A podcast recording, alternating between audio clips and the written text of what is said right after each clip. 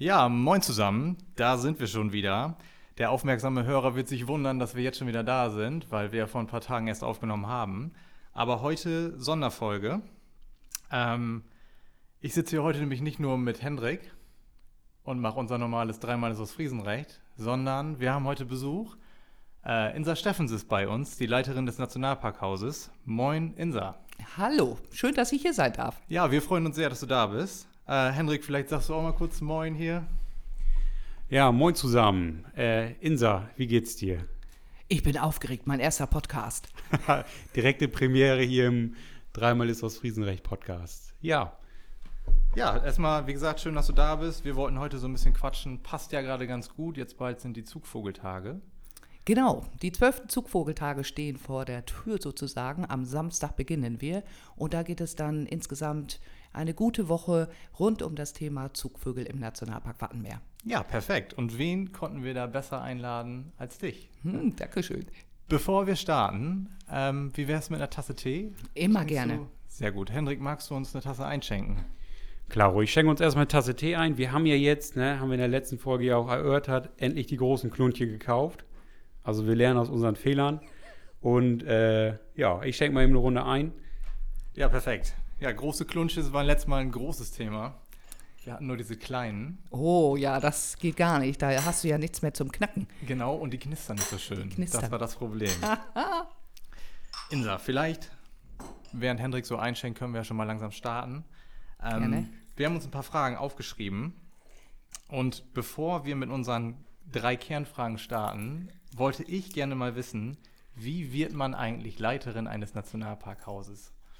Ja, wie wird man Leiterin eines Nationalparkhauses? Ich gebe zu, ich bin damals hängen geblieben, äh, weil ich mich nicht entscheiden konnte zwischen den Studiengängen. Es gibt so viele Studienarten und konnte mich zwischen Biologie, Landwirtschaft und äh, ja, Lehramt außerdem nicht entscheiden und dachte, mach mal ein Praktikum in einem Nationalparkhaus, ob du auch mit Kindern arbeiten kannst. Und so habe ich erst auf Jüst angefangen, im Nationalparkhaus ein Praktikum zu machen. Bin nach Baltrum gewechselt und dann wurde Gretzil ausgeschrieben und da gefiel mir die Sache schon so gut, äh, dass ich gesagt habe, studieren geht immer später noch, immer. Und das ist 30 Jahre her. Und das war's dann damit. Das war's dann damit. Aber ich habe es auch nicht bereut. Ah, das ist doch immer sehr gut, wenn man sich dann dabei wohlfühlt. Das ist doch schön. Genau. Perfekt. Ihr seid vor kurzem ja umgezogen. Ihr wart ja schon immer in Gretzil, aber jetzt seid ihr quasi unsere direkten Nachbarn. Das heißt, wir gucken aus unserem Bürofenster auf euer Nationalparkhaus. Der Umzug lief der gut? Der Umzug lief hervorragend, das muss ich wirklich sagen. Viele, viele Helfer, äh, tolle Kollegen, auch die Tourist GmbH mit all ihren Mitarbeitern haben uns total freundlich empfangen. Und ja, wir waren im Zeitplan, die Gemeinde als großer Partner mit Abwicklung und Co. Also ja, es war toll. Das hätte ich nie gedacht, dass wir fristgerecht einziehen können. Ja, das ist auf jeden Fall gut gelaufen und auch die Ausstellung sieht ja jetzt auch nochmal sehr beeindruckend aus. Ne? Ja, das, äh, das, äh, ja, das Haus der Begegnung, ehemals Haus der Begegnung, strahlt, glaube ich, voller Farbe.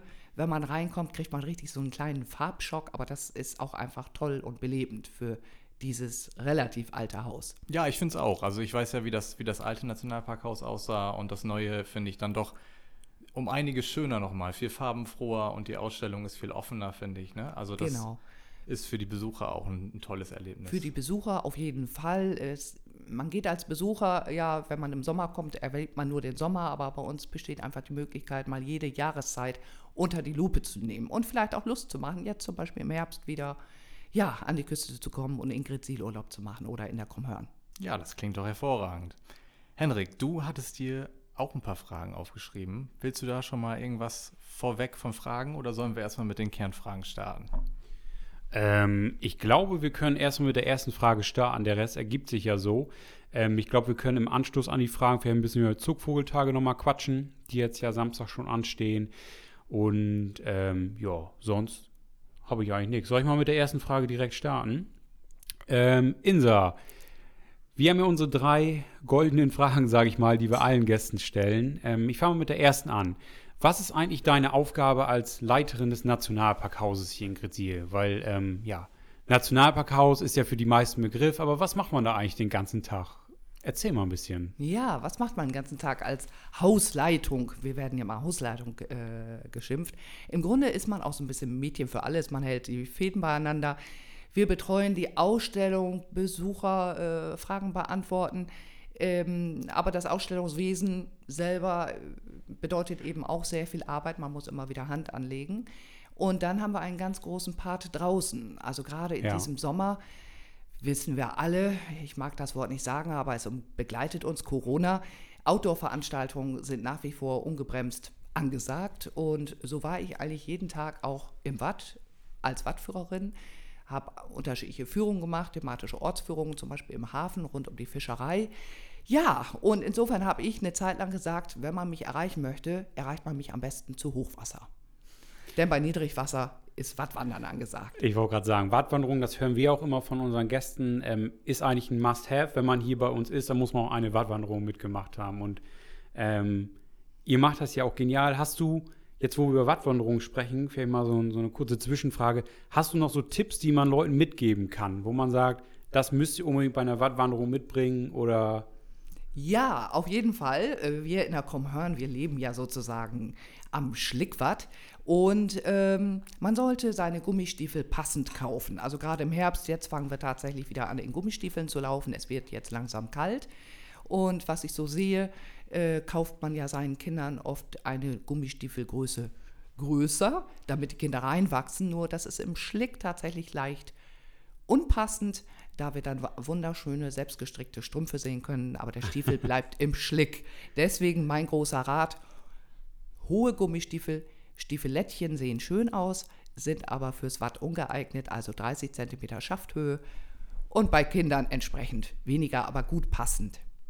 Ja, das ist dann der Profi. Wir hatten, glaube ich, mal erzählt, nimmt einfach alte Schuhe und klebt die ordentlich mit Panzertape zu. Geht auch. Aber der Profi nimmt passende Gummistiefel. Also nächste Wattwanderung, diesen Tipp auf jeden Fall befolgen. Ja, aber der gilt jetzt ja auch für den Herbst speziell. Im Sommer ist es schon richtig. Da haben wir sogenannte Beachies äh, im Verkauf, äh, die wirklich sehr gut sind. Oder Surfschuhe passen auch wunderbar. Äh, Beachies, das sind so kunststoffgestrickte Strümpfe mit schnittfester Sohle dran. ja, genau. Die halten am Fuß, also die haben sich bewährt. Und äh, die Wattwanderung zieht ihr im Oktober dann auch nochmal durch, im Herbst sozusagen. Habt ihr da irgendwie eine Grenze, die ihr euch setzt, wo man dann sagt, Ja, oh, so die Kältegrenze tatsächlich. schon ein bisschen, ja, wahrscheinlich so bei Minusgrade kommen, oder? Oh, das würde ich auch nicht sagen. sonst Haben seid wir ihr auch ja schon hart im gebracht. Nehmen. Wir sind hart im Nehmen. Also tatsächlich gehen unsere Wattführungen bis Ende der ersten Novemberwoche, also im Grunde bis Ende der bundesweiten Herbstferien. Ja. Dann gebe ich zu, äh, je nach Wetterlage kann die Wattwanderung draußen auch mal etwas ja, kürzer ausfallen, wenn es dann wirklich zu kalt wird. Ansonsten heißt die Devise, es gibt kein schlechtes Wetter, sondern nur schlechte Kleidung So. oder zu wenig Kleidung. So sehen wir das, glaube ich, auch. Äh, zieht euch einfach gut an. Ja, den Spruch kennen wir vor allen Dingen auch von unserem Chef. Der sagt uns das auch immer. Wenn wir dann sagen, ja, aber Herr Kalkhoff, draußen ist es doch kalt oder nass, dann sagt er immer, Herr Baumann, es gibt kein schlechtes Wetter, es gibt nur schlechte Kleidung. ja, äh, zweite Frage. Ähm, wir haben ja hier dann auch für unsere Gäste immer die drei Fragen und da fragen wir gerne mal, was bedeutet die Krummhörn denn für dich? Ja, ein Stück weit Heimat sicherlich. Ich wohne zwar nur ganz am Rande der Krummhörn. Es nennt sich bei mir schon Brokmanland. Und die Krummhörn ist mein Arbeitsplatz. Aber wenn man so lange schon hier arbeitet, dann ist es natürlich Heimat.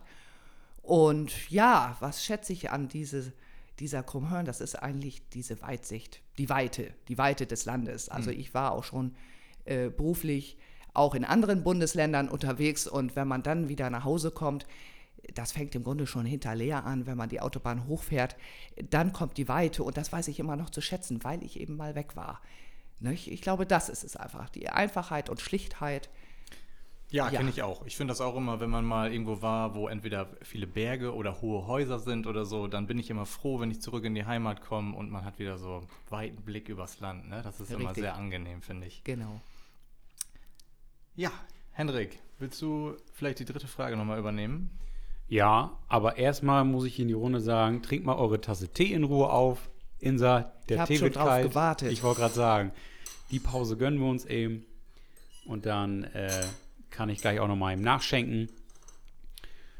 Ja, Was haben wir sonst noch so? Dritte Frage schon stellen oder? Nee, weißt was? Ich schenke eben noch eine Runde Tee ein. Ähm, und Marc, du stellst mal eben die dritte Frage, wa? Ja, erstmal zum Tee. Also, wir haben den großen Klunsch hier jetzt und da ist das Schöne, so am Ende der Tasse Tee, da ist der Tee nochmal richtig lecker süß. Also war auf jeden Fall eine gute Investition, da neue Klunches zu kaufen. Auf jeden Fall. Ich habe auch noch einen Klunch hier. Ich bin sparsam. Ah, ich habe nicht so okay. viel umgerührt. Ja, Willst du denn noch einen? Eine Tasse Tee, äh, gerne, aber kein Klunchen mehr.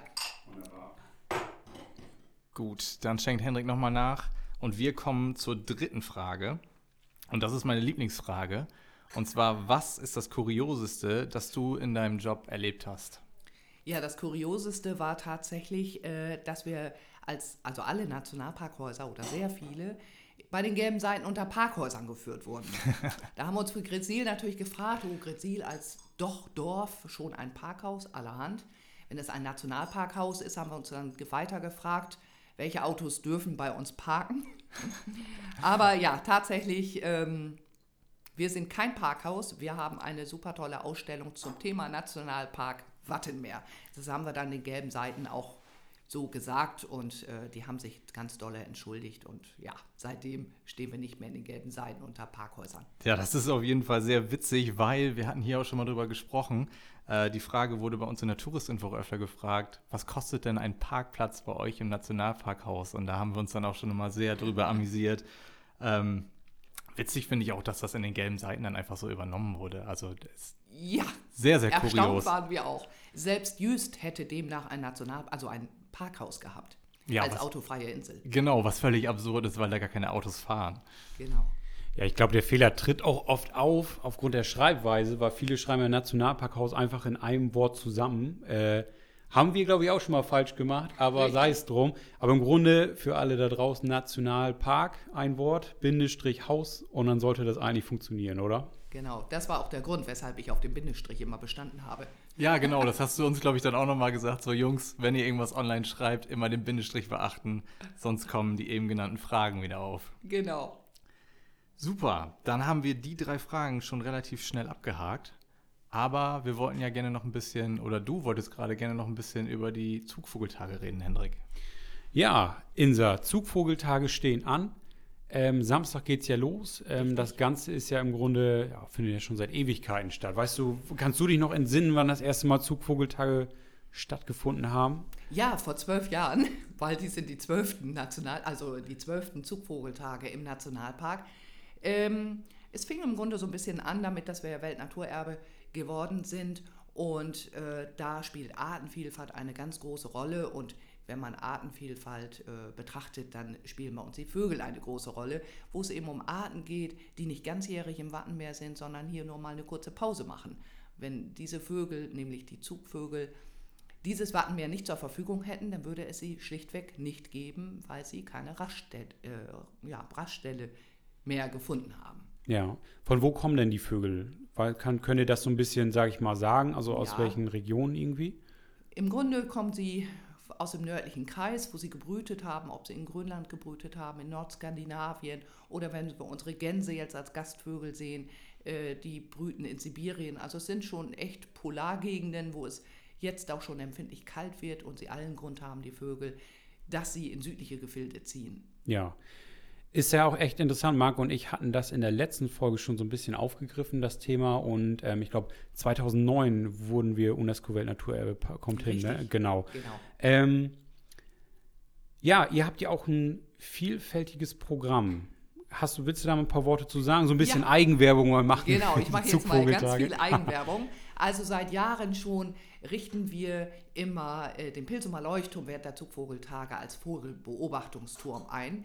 Ähm, aufgrund von Corona äh, wissen ja die meisten, Leuchttürme sind gesperrt. Äh, das ist einfach zu klein da drin. Aber kurz hinter dem Pilsumer Leuchtturm haben wir weiterhin unsere offene Vogelbeobachtungsstation, wo jeder mal die große Technik ausprobieren kann von Spektiven und Ferngläsern und wir einfach auch immer Ornithologen da stehen haben, die auf jede Frage eine Antwort haben.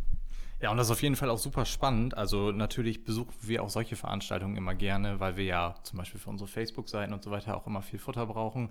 Und ähm, im letzten Jahr waren wir da Und äh, da wurden uns dann so, ja, wurde einem auch so ein bisschen gezeigt, wo die Vögel dann sind. Und dann konnte man mal durch die genannten Gerätschaften dann durchgucken. Und das war auf jeden Fall ein, ein, reges Treiben da in den Salzwiesen, was man vielleicht mit dem bloßen Auge gar nicht so wahrnimmt.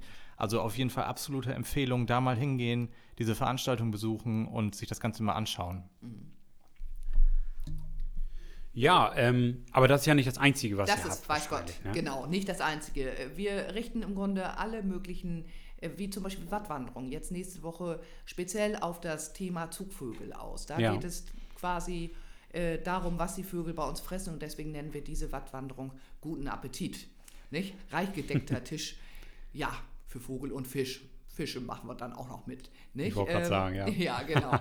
ähm, das ist so äh, wirklich eine sehr schöne Sache, wo man dann auch mal handfest sehen kann, was fressen denn die Vögel da alle? Warum machen die ihre Füße dreckig und patschen da in dem kalten Watt umher nach Würmern, Muscheln und Schnecken? Nicht? Oder wir bieten ebenfalls äh, Vogelbeobachtungen an, nochmal so als Exkursion, wo wir auch den Standort wechseln und haben uns überlegt, dass wir etwas bieten möchten, mal für die Einsteiger gerade sehr gut geeignet für Familien mit Kindern, nicht Vogelzug für Einsteiger oder den Vogelzug für Aufsteiger. Das ist dann etwas für leicht fortgeschrittene, die schon unterschiedliche Vogelarten kennen aus ihrem Garten oder sonst wie oder aus dem Wald. Die Waldvögel kenne ich jetzt sehr wenig, gebe ich zu. ähm, aber die dann hierher fahren und viele, viele Kilometer fahren, um hier Limikolen, also unsere Wartvögel, zu sehen. Ist ja auch einfach eine einmalige Geschichte, ne? Das, das kann man halt nicht überall auf der Welt beobachten, sage ich mal. Und dann, daher kommen die Leute halt auch aus der ganzen Region oder auch aus verschiedenen Ländern. Und äh, ja, Marc, hast du noch Fragen zu den Zugvogeltagen? Zugvogeltage, ja. Und zwar würde mich interessieren, was macht ihr denn so im Nationalparkhaus selber während der Zugvogeltage? Habt ihr da auch irgendwie Ja. anhand der Ausstellung jetzt? Anhand der Ausstellung, also wir geben im Nationalparkhaus eine Rallye raus, die einen aber auch wieder nach draußen führt. Aber ein paar Aufgaben haben wir auch, die im Nationalparkhaus in der Ausstellung zu lösen sind. Das ist auch eine schöne Beschäftigung, denke ich, gerade für Familien mit Kindern, wo alle zusammen mit ihrem Wissen punkten können. Daraus ergibt sich ein Lösungswort und wer uns dann das richtige Lösungswort bringt, der äh, bekommt dann auch ein kleines Überraschungspaket von uns. Ja, das klingt auf jeden Fall spannend. Ähnlich machen wir das ja im Moment auch immer gerne so, gerade jetzt zu den leidigen Corona-Zeiten schicken wir die Leute gerne los auf Rallyes oder Entdeckungstouren Genau. und äh, die bekommen dann auch immer eine kleine Überraschung. Von daher ist es auf jeden Fall immer eine gute Sache. Und dann vielleicht machen wir da ja auch mal mit, Henrik. Wir gucken mal. Aber ich denke, nein. Aber ich denke, da, wo es einen Preis gibt, sind Margot nicht immer schnell dabei. Ja, das finden wir auf jeden Fall immer sehr spannend. Wunderbar. Äh, Insa, möchtest du gerne noch irgendwas loswerden? Jetzt, was vielleicht noch ansteht, irgendwie nochmal Werbung auch für die Zukunft, unabhängig von den Zugvogeltagen. Hast du noch irgendwas? Was habe ich? Ich bin jetzt ein bisschen sprachlos. Im Moment fällt mir gar nichts ein, außer Leute, bleibt alle gesund, lasst euch nicht unterkriegen und passt aufeinander auf. Ja, perfekt. Dem ist nichts hinzuzufügen. Ähm, Henrik, hast du noch was, was du loswerden möchtest? Ich bin wunschlos glücklich. Wunschlos glücklich bin ich auch. Ähm, ich würde sagen, wir trinken gleich noch eine schöne Tasse Tee zusammen, weil dreimal sind aus Friesenrecht. Wir haben erst zwei auf. Und dann bedanken wir uns erstmal fürs Zuhören. Schaltet auch nächstes Mal wieder ein, wenn wir wieder da sind. Und äh, ja, dann sind wahrscheinlich wieder Henrik und ich alleine da. Und dann bekommt ihr jetzt zum Schluss natürlich noch unseren klassischen Ostfriesenwitz. Und der kommt jetzt. Warum sägen Ostfriesen die Beine von ihren Betten ab? Damit sie tiefer schlafen.